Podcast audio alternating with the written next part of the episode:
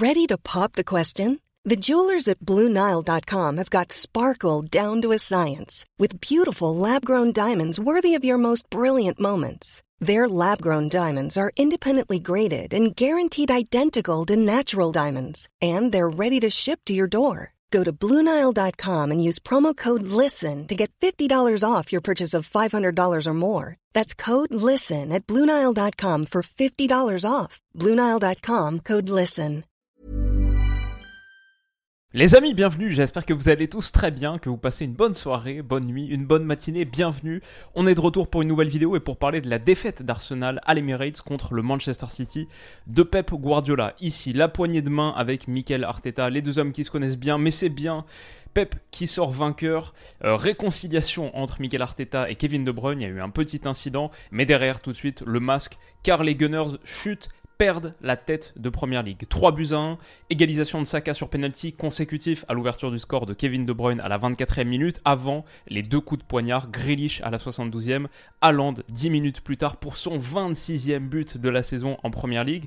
Qu'est-ce qu'on en dit? Ouais, déjà City qui revient à 51 points. Alors Arsenal a toujours un match en plus, en moins, donc un match en plus à jouer, mais 10 buts, de différence d'écart. C'est quand même, ça ressemble quand même à un moment marquant de la course au titre. C'était ce match en retard de la 12e journée, la première fois que les deux se rencontraient en Première Ligue. Ils s'étaient vus en Cup, mais avec un Arsenal un petit peu remanié, City l'avait emporté à l'époque. Ça fait donc deux victoires et c'était un soir de Ligue des Champions aussi, où ces deux scores, ces deux résultats se sont confirmés. Benfica l'a emporté contre Bruges 2-0 et Dortmund contre Chelsea 1-0. J'ai hâte de rattraper notamment cette rencontre-là, qui je crois a été assez sympathique. Mais donc voilà, on va parler brièvement de ce match. Moi j'ai envie de dire d'abord, pour commencer l'analyse, la, la conclusion en introduction, c'est je trouve qu'Arsenal a fait plutôt un bon match, mais a manqué de qualité dans les deux surfaces et a vraiment manqué de nerfs, de qualité mentale. City fait pas un énorme, énorme match, mais au final l'emporte par deux buts sur la pelouse du leader de Première Ligue parce qu'ils ont fait moins d'erreurs et on a vraiment senti le poids de l'expérience. Pour moi, ça c'est d'abord voilà l'introduction que j'ai envie de poser, mais bien sûr, on va rentrer plus dans le détail avec les images, quelques stats, décrypter un petit peu ce qu'on a vu et ce que j'ai vu. Commençons par les 11 où on avait une petite surprise perso au coup d'envoi, j'avais pas vu passer l'info dans la journée, je crois ou peut-être hier, Thomas Partey était out, remplacé donc dans le 11 par Jorginho. Sinon, c'était relativement du classique pour Arsenal à part Tomiyasu là et ça va faire débat ce choix de Mikel Arteta à la place de ben White qui est entré en fin de seconde période et Tomiyasu qui est fautif sur euh, les deux premiers buts encaissés, surtout, surtout le premier, le deuxième aussi, et qui a eu un match très très compliqué. Eddie Nketiah en pointe, entouré de Gabriel Martinelli et Saka, sinon c'était le classique, pas de Trossard titularisé. Et côté Manchester City, Bernardo Silva, Rodri, une défense à 3, mais sans ballon, on avait un truc un peu bizarre avec Bernardo Silva, latéral gauche, à mes yeux pas forcément couronné de succès. Riyad Mahrez, De Bruyne, Gundogan, Grealish, Grealish qui a fait un très bon match, j'ai trouvé. Kevin De Bruyne, premier buteur, pas si ouf que ça, et Haaland assez classique dans son registre, a vraiment pesé sur la défense et sur ce duo Gabriel-Saliba jusqu'à les faire craquer au bout. Alors, ce que ça donne niveau stats à la fin, 10 tirs à 9 pour Arsenal, 64% de possession. On peut se dire qu'Arsenal a nettement dominé de bout en bout, aurait mérité mieux. Ils ont fait une meilleure première période, j'ai trouvé, 7 tirs à 4, mais derrière, au retour des vestiaires, 5 tirs à 1 sur la période qui amène à peu près jusqu'à la 80e minute, la période où Man City marque à deux reprises, alors que le score est encore à égalité un partout. Ouais, ça c'est le moment où Arsenal a vraiment baissé pavillon, et c'est dommage, a montré moins de choses que ce qu'ils avaient pardon, montré jusque-là, avec en plus l'erreur, les défaillances techniques dans les deux surfaces, comme on en parlait. Bon, ça avait plutôt mal, pas mal commencé pour Arsenal, à l'image de ce ballon de Jorginho. Jorginho, j'ai trouvé qu'il a fait un bon match, hein, vraiment, que ce soit avec, sans, dans la disponibilité, la qualité technique, l'exécution, même défensivement. C'était pas mal. Là, en l'occurrence, il lance Eddie Nketiah. Il y a peut-être un meilleur choix à faire, mais il faut dire Ruben Diaz revient plutôt bien dessus, bloque bien, et Diaz, il a été pas mal aussi. Mais peut-être qu'un petit ballon, c'est facile à dire comme ça, mais entre les jambes, là, à destination de Gabriel Martinelli, ou alors euh, temporiser, crochet, se remettre sur son gauche et mettre là, mais c'est pas super super finement joué par Eddie Nketiah, j'ai trouvé, qui pour moi, et j'ai pas envie d'être trop dur avec Nketiah parce que j'en parle depuis un moment, pour moi, c'est pas le neuf qu'il faut. À Arsenal et Arsenal depuis quelques matchs paye le fait d'avoir Eddie Nketiah en pointe à la place de potentiellement un Gabriel Jesus ou même tout simplement d'un meilleur buteur. Parce que typiquement sur ce match mais même sur d'autres matchs je trouve qu'à la finition il manque encore quelque chose. Et ça coûte des points à Arsenal. Ça a coûté peut-être le match nul voire la victoire ce soir pour les Gunners euh, Erling Haaland a bien déménagé. Là typiquement il pousse Saliba à la faute sur le duel aérien. Ça rebondit sur l'épaule de Saliba. Mais ça c'est l'ouverture du score. Derrière c'est un ballon un petit peu compliqué à aller chasser pour Tomiyasu. Grealish lui met bien la pression. Franchement il, il gère bien sa course. Michael Arteta dit ok, pas de panique, on joue en retrait sur Ramsdale, mais le pied gauche, la passe pied gauche de Tomiyasu, elle est mal calibrée. William Saliba, qui était monté au duel aérien avec Erling Haaland, eh ben, il n'est pas dans cette zone non plus. Gabriel, je ne sais pas s'il doit être un petit peu plus rapide, un peu plus couvrir, ou si c'est juste l'erreur technique de Tomiyasu. C'est peut-être un peu tout, avec surtout l'erreur technique. Et en l'occurrence, boum, ça revient sur Kevin De Bruyne, qui faisait pas un super match jusque-là. Je sais même pas si on peut dire qu'il fait un grand match dans l'ensemble, mais son petit ballon là, très instinctif, pied gauche, boum, en une touche par-dessus Ramsdale, c'est bien vu et c'est bien exécuté. Ça fait 1-0 donc pour les Citizens. Euh, Martin Odegaard qui prend son rôle de capitaine à cœur, qui lève la tête de Tomiyasu, reprends-toi, tu vas avoir des opportunités de te rattraper.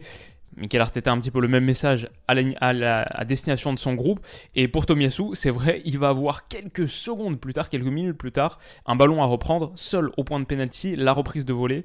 Euh, il était un peu trop jeune pour voir euh, Zidane Leverkusen en 2002. Il avait 4 ans, Takehiro Tomiyasu, et malheureusement son geste est pas assez bien coordonné. Ça passe nettement, nettement au-dessus, mais ça aurait été, comme les commentateurs de Canal l'ont dit sur le moment, la belle histoire pour Tomiyasu de se rattraper à ce moment-là. Bon, derrière, j'ai trouvé qu'Arsenal était pas mal. Franchement, Jorginho on le voit à nouveau ici à l'initiative. Il y a eu des séquences en une touche, des trucs un peu classiques qu'on voit du côté d'Arsenal depuis un moment maintenant. Bon, typiquement ce ballon donné à Granit Xhaka, encore une fois en une touche, qui trouve Martin Odegaard dans une super super position. Et on voit qu'Arsenal s'est bien projeté. Il y a quoi? 5, 8 joueurs qui sont ici, qui, sont, qui attaquent le dernier tiers et Martin Odegaard trouve un super décalage sur Bukayo Osaka. Malheureusement, encore une fois, encore une fois, dans les deux surfaces, il a manqué la qualité technique pour Arsenal. Bukayo Osaka, on s'attend à le voir finir tueur là, mais son contrôle pied droit, il n'est pas dans le sens du but. Ce contrôle là, il doit se l'amener pour déclencher croisé ou même juste un peu plus dans le sens du but pour peut-être même enrouler. Mais je crois qu'il est tellement obnubilé par le fait de, revenir sur son pied gauche que son contrôle, il n'est pas dans le sens du but, il est dans le sens inverse du but. Il revient ici sur Ake et derrière. Ake revient bien aussi, c'est plus difficile à ajuster. Il y a peut-être encore un peu la possibilité, mais il, voilà, il enchaîne pas assez vite Saka sur cette action. J'ai envie de souligner quand même le travail de Nathan Ake qui depuis quelques matchs depuis quelques semaines, voire mois, fait une sacrée, sacrée saison. Là, son retour, hop, il tombe, mais il se relève ici, il continue à glisser un peu sur les fesses. Encore une fois, il est là. Et même s'il tombe, il réussit à contrer le centre en retrait de Bukayo Osaka. L'action de Nathan Ake, elle est peut-être pas la, la plus gracieuse, mais elle est hyper, hyper efficace. Et ouais, ça revient dans les gants d'Ederson pas plus de peur que de mal donc pour City. Michael Arteta extrêmement frustré sur cette situation, il fallait faire mieux. Et ouais, la connexion entre Ake et Guardiola, il y a quelque chose. Franchement, un gars super intelligent, tactiquement, qui s'est très bien adapté à son nouveau positionnement, son nouveau rôle, qui peut occuper plein de zones différentes et défensivement, qui montre vraiment vraiment de la qualité, je trouve. Mon petit avis comme ça, vous me direz ce que vous en pensez en commentaire. Mais Nathan Ake, moi ça me plaît pas mal. Euh, ok, sinon, ouais, juste je voulais montrer Jorginho, encore une fois, de l'activité ici sur Kevin De Bruyne. La plupart du temps, il a remporté son duel dans cette zone. Là, il revient bien, hop, récupère un ballon.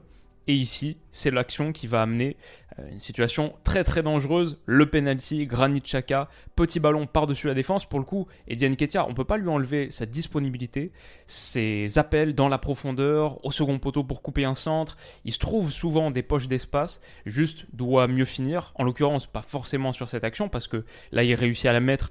Et s'il n'y a pas ce retour salvateur de Nathan Ake, ça finit au fond des filets.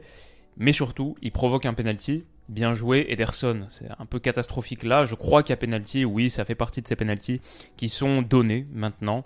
Quand le gardien s'avance, ne touche pas du tout le ballon et prend l'attaquant, ça fait penalty. Derrière en plus, c'est un peu la, disaster class d'Ederson qui se poursuit parce que après avoir pris un carton jaune, pour avoir gagné du temps à la 30e minute, après ce penalty qui est de sa faute, derrière, il fait un peu le show, indique à tire-le là, tire-le là, tentative d'intimidation. Bon bah Saka le tire là et ça finit en contre-pied, un partout.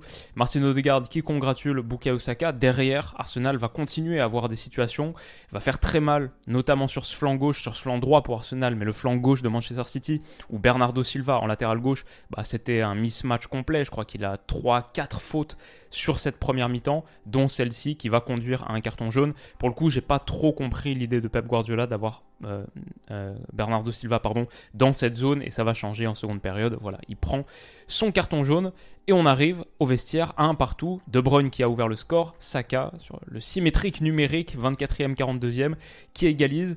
Il y a eu ce petit, cette petite échauffourée au retour des vestiaires entre Kevin De Bruyne et Mikel Arteta et grosso modo un Arsenal qui je sais pas si c'est à la suite de ça mais malheureusement au retour des vestiaires montre pas la même qualité dans son jeu et commence de plus en plus à souffrir un peu de, de passion, un peu de tension et de fébrilité, j'ai trouvé. Typiquement sur coup de pied arrêté, c'est un très très bon exemple de la fébrilité d'Arsenal dans sa propre surface.